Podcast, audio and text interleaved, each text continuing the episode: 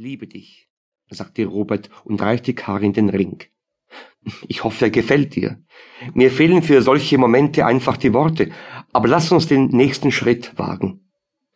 Karin nahm verlegen den Ring. Sie wusste nicht genau, wie sie jetzt reagieren sollte. Sie liebte Robert auch, aber heiraten war etwas, an das sie noch nicht dachte. Sie war noch nicht bereit für ein Leben hinter Gittern, so wie sie das Leben ihrer Mutter sah. Sie war zwanzig Jahre alt und wollte auf jeden Fall noch etwas erleben, bevor sie heiratete und womöglich Kinder bekommen würde. Er ist wunderschön. Robert sah sie nachdenklich an und fuhr sich unsicher mit der Hand durch sein blondes Haar. Aber wenn ich heiraten würde, dann nur dich. Aber es ist einfach noch zu früh. Ich bin noch nicht bereit dafür. Verstehst du, was ich meine?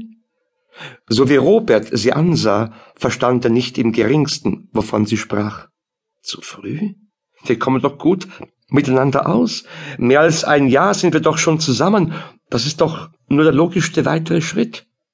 Ich will aber keine Logik, rief sie angriffslustig. Robert nahm Karins Hand, sie war kalt. Was willst du dann? Leben, was erleben, sprudelte es aus ihr heraus.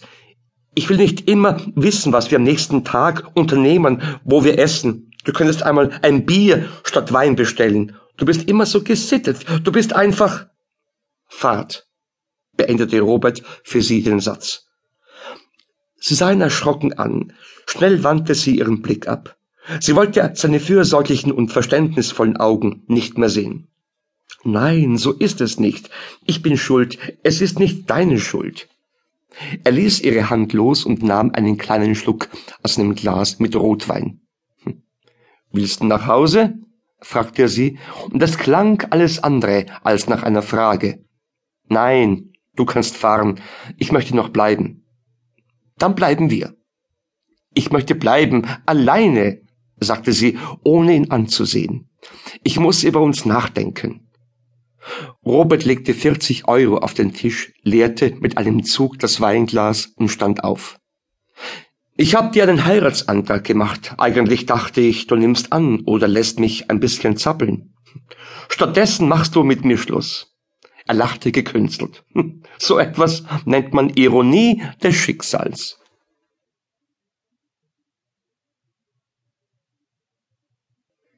Ein Uhr. fünfzehn. Das Telefon läutete mit der Einstellung erst aufzugeben, wenn einer sich seiner erbarmt hatte. Alfred Gruber verzog sein Gesicht, als er endlich begriffen hatte, woher der Lärm kam und was an seinem unfreiwilligen Aufwachen schuld war. Bevor er das Schlafzimmer verließ, warf er noch einen neidvollen Blick zu seiner Frau, die dank ihres Ohrenschutzes noch im Bereich der Träume war. Trotzdem schloss er die Schlafzimmertür leise und machte sich, ohne Licht einzuschalten, auf den Weg ins Erdgeschoss. Das Telefon hatte seine Bemühungen immer noch nicht aufgegeben, als er das Wohnzimmer betrat, das Tischlicht beim Telefon einschaltete und sich auf den Sessel daneben setzte. Bei Gruber? Langsam wich der verschlafene Blick. Unverständnis machte sich breit. Hm, wenn das ein Scherz sein soll, dann Alfred Gruber sah ängstlich auf die Uhr und legte dann auf. Nachdenklich schaltete er das Licht wieder ab und blieb im Sessel sitzen. Mit den Armen umklammerte er fest die Armlehnen, seine Adern traten heraus. Schließlich stand er wieder auf, seine Hände zitterten.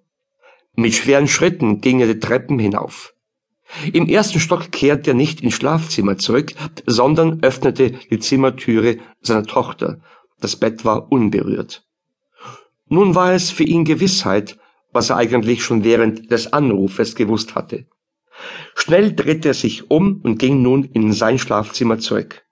Er versuchte gar nicht mehr leise zu sein, schaltete das Licht ein und trat vor seine schlafende Frau.